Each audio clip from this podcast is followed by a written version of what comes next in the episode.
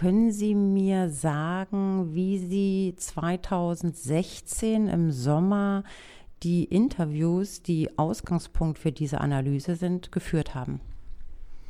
Also zunächst habe ich das ja in der Kooperation mit dem Büro in Mexiko gemacht, mit der Stiftung. Dadurch habe ich die Kontakte bekommen und dann ja, habe ich sie einfach angeschrieben und dann, das waren auch eher, also das waren Interviews, aber es waren eigentlich eher auch Gespräche. Also es ging, teilweise waren die so eineinhalb, zwei Stunden lang und habe dann einfach irgendwann das Mikrofon ausgemacht, weil es gar nicht mehr um das Thema ging. Und genau, und das war thematisch, hatte ich mir verschiedene Akteurinnen rausgesucht. Das waren Journalistinnen und Aktivistinnen, die selbst von der Situation auch betroffen sind, die selbst auch schon Gewalt erfahren haben in Bezug auf ihre, auf ihre Arbeit. Das war dann ganz wichtig, dass das dann verschiedene ähm, Themen auch abdeckt. Das war einmal eine, die, ähm, die arbeitet als freie Journalistin und hat ein unabhängiges Online-Portal gegründet. Das war irgendwie so aus ihrer Erfahrung. Dann hatten wir eine Frau, die, eine Journalistin, die hat ein auch ein Online-Portal, Nachrichtenportal gegründet für explizit feministische Nachrichten oder aus feministischer Perspektive aufbereitete Nachrichten. Und so konnte man das dann so ein bisschen abdecken, diese ganzen verschiedenen Themenschwerpunkte, die dann auch sich in der, im Text widerspiegeln. Was haben Sie denn von den Journalistinnen und Journalisten über die Medienlandschaft und über ihre Arbeit in Mexiko erfahren? Einmal finde ich es ganz erstaunlich, wie viel Elan die alle haben, obwohl sie quasi gegen einen Goliath kämpfen, den sie, also das ist ja quasi, die Gewalt ist ja omnipräsent und wie sie neben ihrer Arbeit auch immer noch so diese so Schutzmechanismen privat meistens, also wie man sich dann abstimmt, wenn man zu Terminen geht, dass man immer eine Bezugsperson hat, falls irgendwas passieren sollte, dass es da, dass einfach keine, dass da so eine, quasi so eine Verkettung stattfindet, falls irgendwas passieren sollte. Das finde ich, das finde ich beeindruckend, wie man trotz dieser Situation immer noch daran festhält, das zu machen und immer weiterkämpft und nicht müde wird. Das, also das war, glaube ich, das fand ich am beeindruckendsten. Und über die Arbeit selbst, das sind natürlich ganz andere Bedingungen, unter denen die arbeiten müssen. Und trotzdem ist das einfach also super, was die machen.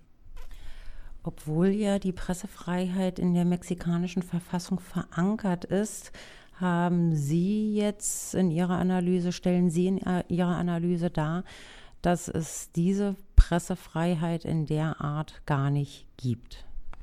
Ja, das sind, also da spielen mehrere Faktoren eine Rolle. Einmal ist das das Mediensystem, das von den von ganz wenigen Unternehmen kontrolliert wird und eins davon, das ist Televisa, das wird, das ist quasi kann man das schon auch als politischen Akteur bezeichnen, weil sie einfach so eng mit der mit einer der Parteien, der, also der einflussreichsten Partei zusammen auch arbeiten. Das ist einfach so.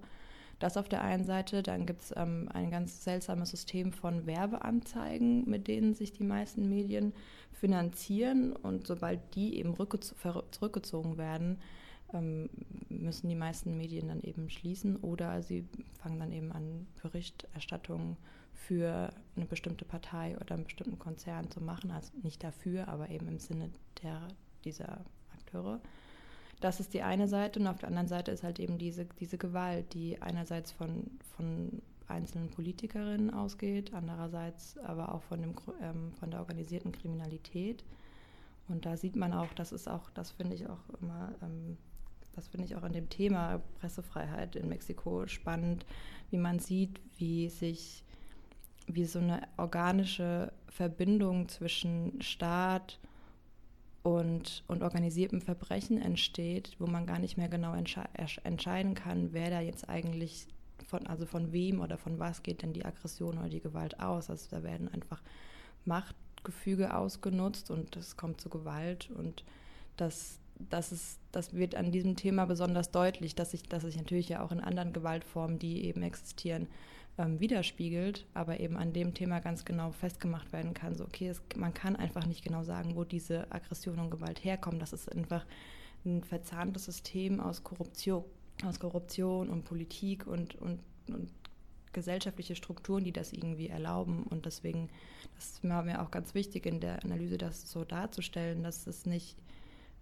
dass es nicht eine passive Gesellschaft ist, die nur von Gewalt geprägt ist, also dass es nicht nur Opfer und Täter gibt, sondern dass das einfach so ein, dass sich da so ein System gebildet hat, in dem das einfach möglich ist und trotzdem aber auch ganz viel Widerstand geleistet wird, der aber eben entsprechend auch mit Gewalt beantwortet wird. Jetzt wird es am 24.02. in der Rosa-Luxemburg-Stiftung in Berlin eine Veranstaltung geben, kritischer Journalismus in Mexiko, Pressefreiheit unter Beschuss. Durch diese Veranstaltung wird Torge Löding, der Leiter des Auslandsbüros in der Rosa-Luxemburg-Stiftung für Mexiko, Zentralamerika und Kuba, führen und Sie als Autorin der Analyse. Sie haben Gästinnen eingeladen da bin ich sehr froh drüber. Wir konnten Carmen Aristigi gewinnen für die Veranstaltung. Das ist eine der bekanntesten, wenn nicht vielleicht sogar die bekannteste kritische Journalistin in Mexiko, die auch ständig mehrere Klagen am Hals hat und immer wieder äh, und Diffamierung ausgesetzt ist, aber mittlerweile einen Bekan Bekanntheitsgrad erreicht hat, der sie schützt. Ich bin ganz gespannt, was sie zu erzählen hat. Also ich kenne auch nur Texte von ihr und ihr Nachrichtenprogramm, wo sie hauptsächlich über über die täglichen, ähm, die, die alltägliche Situation, die politische Situation, die gesellschaftliche Situation in Mexiko spricht und berichtet. Aber ich kenne zum Beispiel nicht ihre Position zu den Ursachen von, von dieser Situation oder was, wie sie die Auswirkungen wahrnimmt oder wie sie selbst das auch auf einer persönlichen Ebene wahrnimmt als, als Journalistin. Und ähm, genau, da bin, ich, da bin ich enorm gespannt drauf. Ich denke, dass sie uns super viel über über ihre Erfahrungen, Erkenntnissen, die sie in diesem ganzen Kontext gemacht hat, über Jahrzehnte hinweg mittlerweile geben kann. Und ich glaube, da werden wir alle ziemlich viel spannende Sachen von ihr hören.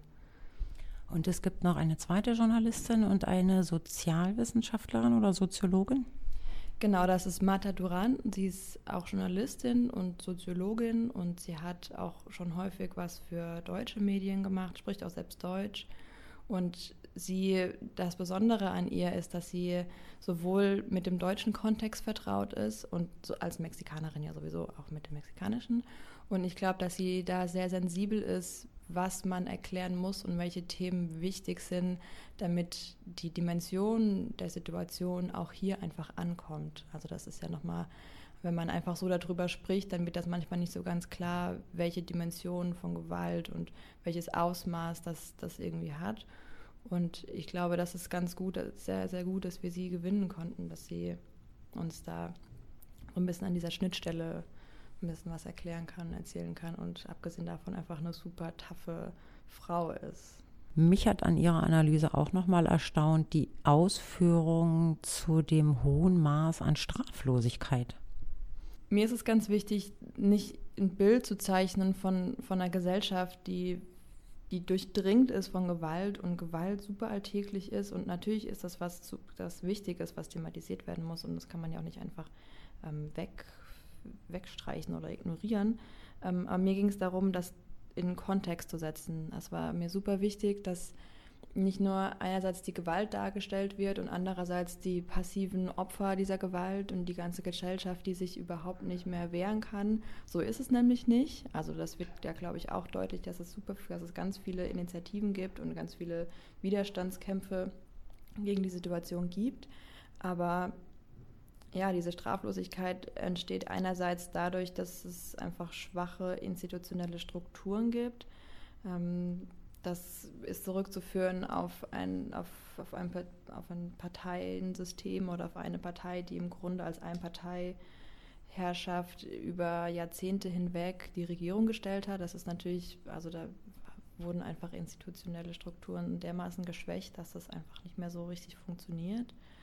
Und andererseits ist es natürlich auch fehlendes Vertrauen in diese Institutionen, weshalb viele Straftaten gar nicht erst angezeigt werden oder gar nicht verfolgt werden, weil, also wieso soll ich mir jetzt diesen Stress geben, wenn am Ende eh nichts passiert? Wie viele Interviews haben Sie insgesamt geführt?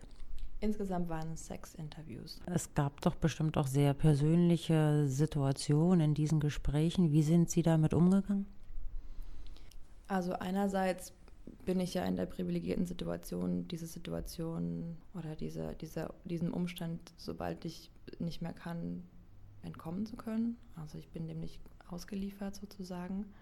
Also ich war natürlich teilweise geschockt, was ich gehört habe und ähm, gleichzeitig aber auch nicht wirklich überrascht, was ja auch irgendwie traurig ist.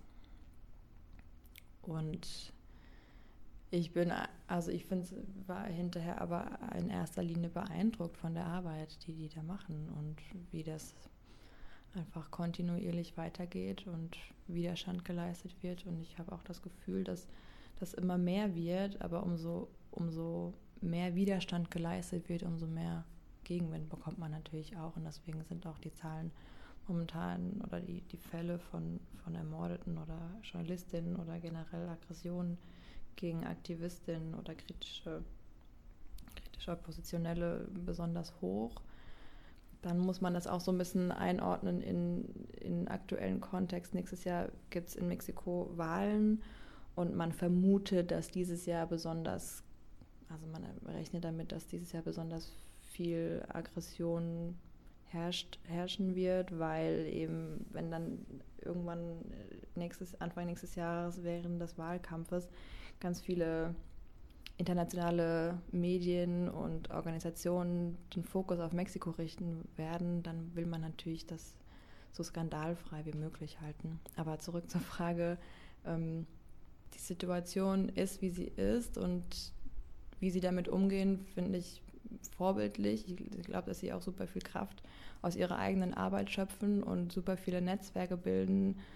Ja, vielen Dank für das Gespräch. Danke auch, gerne.